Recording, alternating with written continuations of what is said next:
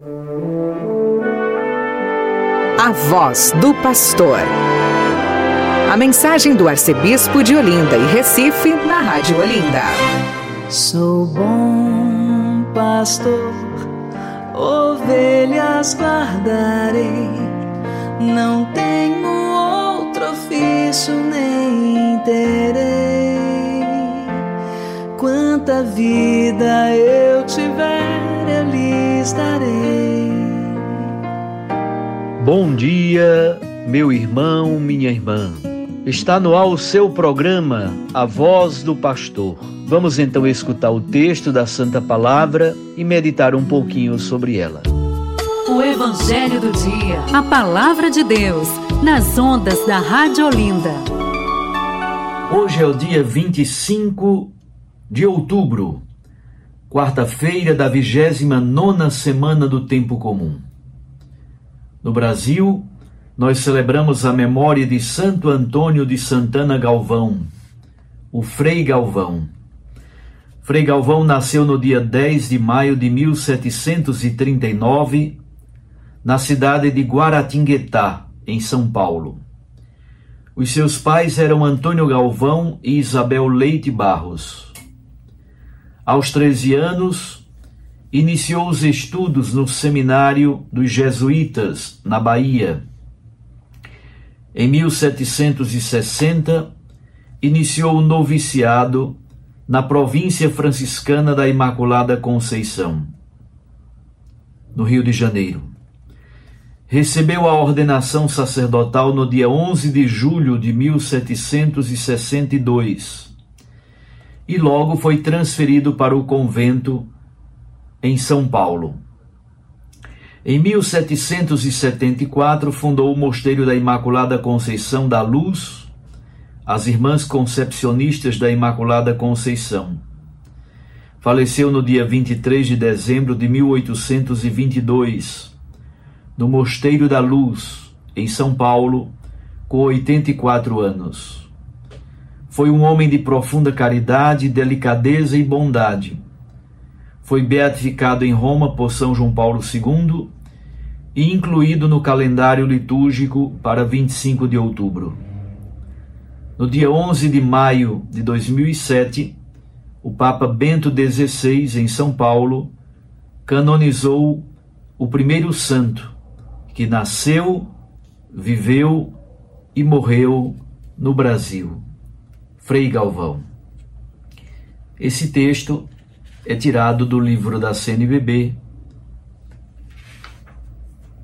Este que é, digamos assim, a liturgia diária da CNBB, Igreja em Oração, nossa missa no dia a dia. Vamos então ao texto do Santo Evangelho de hoje.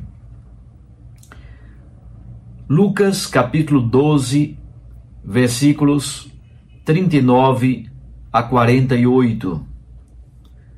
Naquele tempo disse Jesus aos seus discípulos: Ficai certos, se o dono da casa soubesse a hora em que o ladrão iria chegar, não deixaria que arrombasse a sua casa.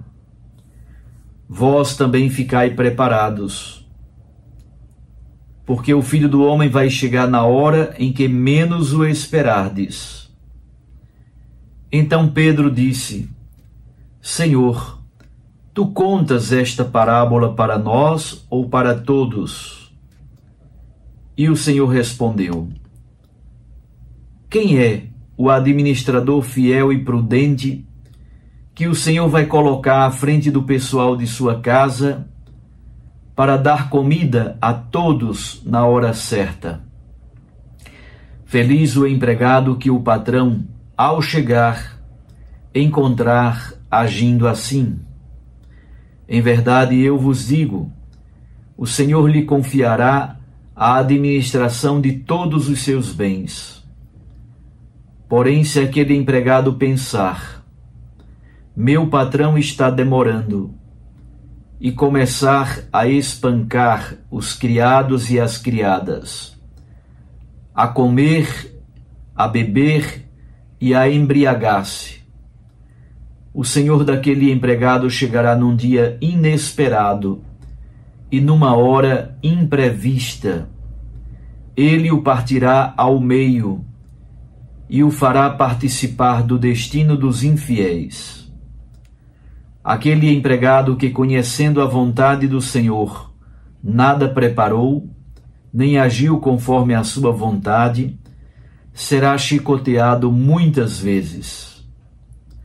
Porém, o empregado que não conhecia essa vontade e fez coisas que merecem castigo, será chicoteado poucas vezes. A quem muito foi dado, muito será pedido. A quem muito foi confiado, muito mais será exigido. Palavra da salvação. Glória a vós, Senhor. Minhas irmãs e meus irmãos, quando São Lucas escreveu o seu evangelho, mais ou menos pelo ano 80, já se passaram mais ou menos 50 anos desde a cruz e a ressurreição.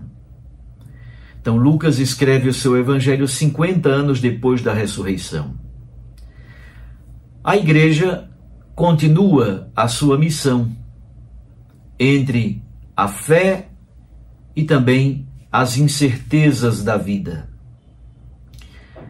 Há certa inquietude em relação à parousia. Ontem eu explicava o que significa parousia. A palavra parousia significa chegada ou vinda é a visita de Deus em nossa história. Como juiz e senhor da história, ele virá para julgar vivos e mortos. Diante desta inquietude em relação à parousia, Jesus responde com duas parábolas. A primeira, o dono da casa e o ladrão. A segunda, o Senhor e o administrador. O que estas parábolas querem dizer? Não importa saber o dia ou a hora da vinda do Senhor. O que verdadeiramente importa é a fidelidade e a vigilância. Ficai preparados esse é o pedido de Jesus.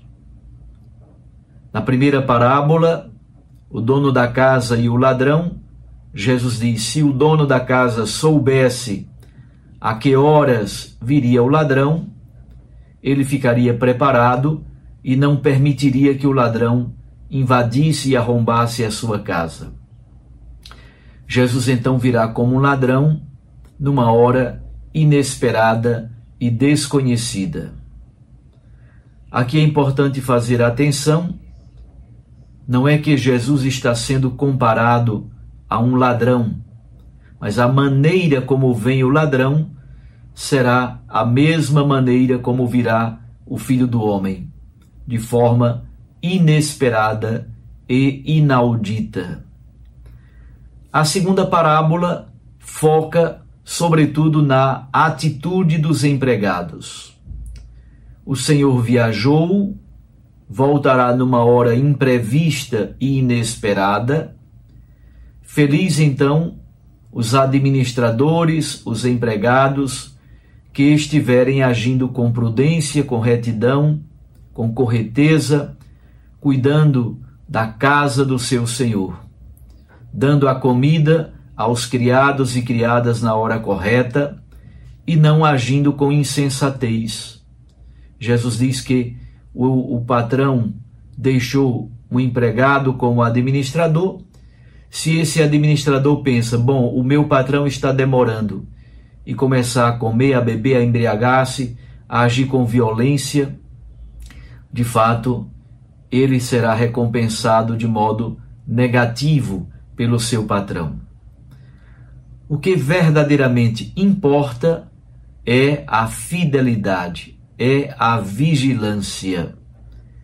Ficai preparados, é a grande palavra que Jesus nos dá no dia de hoje.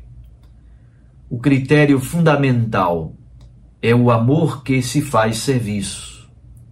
Ponto central da segunda parábola. O administrador fiel é imagem dos apóstolos. No tempo de Lucas, são os responsáveis pelas comunidades cristãs. Eles devem cuidar das pessoas, especialmente da caridade. Lucas acrescenta um fato: o Senhor está demorando. Nós sabemos que na história a parousia vai sendo mais e mais adiada. No primeiro momento, os cristãos pensavam que Jesus voltaria muito em breve, como Senhor da história, juiz glorioso entre as nuvens do céu. Isso não acontece. Se nós lermos, por exemplo, 1 Tessalonicenses, que foi o primeiro escrito do Novo Testamento, nós encontramos exatamente esta mentalidade. Paulo, no primeiro momento, compartilha essa ideia da iminência da parousia. Depois, gradativamente, mais e mais, a parousia vai sendo adiada. A pergunta então é: se a parousia foi adiada, se não sabemos quando o Senhor virá, como é que a igreja deve agir, já que o Senhor está demorando? A igreja, especialmente os seus líderes, deve exatamente manter uma vida fervorosa de oração, de escuta atenta da palavra de Deus e de vivência da comunhão eucarística, por meio da prática da caridade, da prática da justiça e também por meio da força da missão querigmática. É assim que o servo espera a vinda do seu Senhor. E nós, com qual atitude estamos esperando a vinda de Cristo?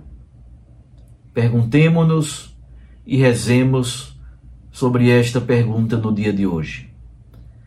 Um abraço a você, fique com Deus e com Sua Mãe Maria Santíssima. Eu os abençoo, em nome do Pai, e do Filho, e do Espírito Santo. Amém. Até amanhã, se Deus nos permitir. Sou bom pastor, ovelhas guardarei, não tenho ofício nem terei. Quanta vida eu tiver eu lhes darei.